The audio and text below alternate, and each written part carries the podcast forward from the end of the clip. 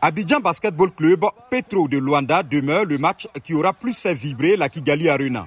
Annoncé favori sur papier, les Angolais ont souffert jusqu'au bout avant de s'imposer 88 à 84 devant les Ivoiriens. ABC Fighters de Côte d'Ivoire peut nourrir des regrets car tout s'est joué dans les cinq dernières secondes. En conférence de presse après match, le Nigérien d'ABC, Abdoulaye Aruna, ne peut terminer sa phrase avant de fondre en larmes. Je ne vais pas mentir, ça fait très mal. C'est ma troisième fois.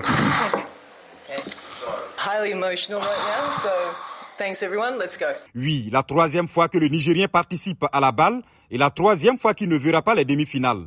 Pour le consultant en basketball, Malik Diao, ABC n'a pas à s'en vouloir vu la qualité de l'effectif de Petro. La surprise, c'était l'écart. Parce que tout le monde voyait l'ABC prendre une déculottée, mais les fighters, conformément à leur euh, surnom, ils se sont battus et il leur a manqué, on va dire, deux lancers francs. Mais cette équipe du Petro, même quand elle ne joue pas bien, elle a une qualité que les autres n'ont pas, c'est la culture de la gagne. En demi-finale, Petro de Luanda, l'équipe tant redoutée qui a montré des limites devant les Ivoiriens, aura encore fort à faire face aux Sénégalais de l'AS Douane.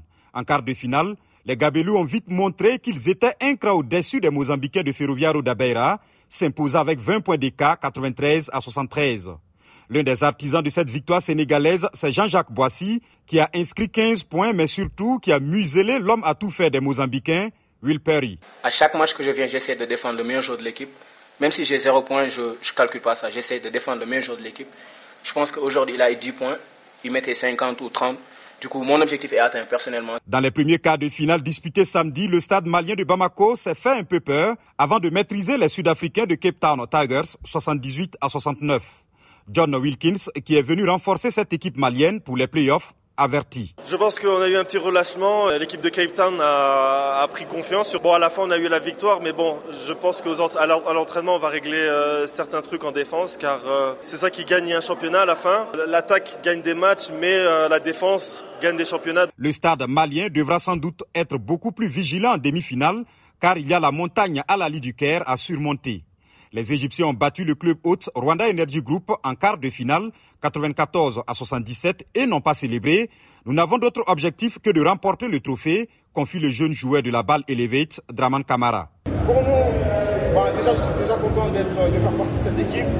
Et c'est vraiment un parcours incroyable qu'on fait. Pour l'instant, beaucoup de matchs, on en a perdu un et on espère continuer comme ça et aller jusqu'au bout et gagner le titre. Les deux demi-finales se disputeront ce mercredi, date à laquelle on connaîtra les finalistes de cette Basketball Africa League saison 3. Yakuba Widraugo, Cheikh Tiro, VOA Afrique, Kigali.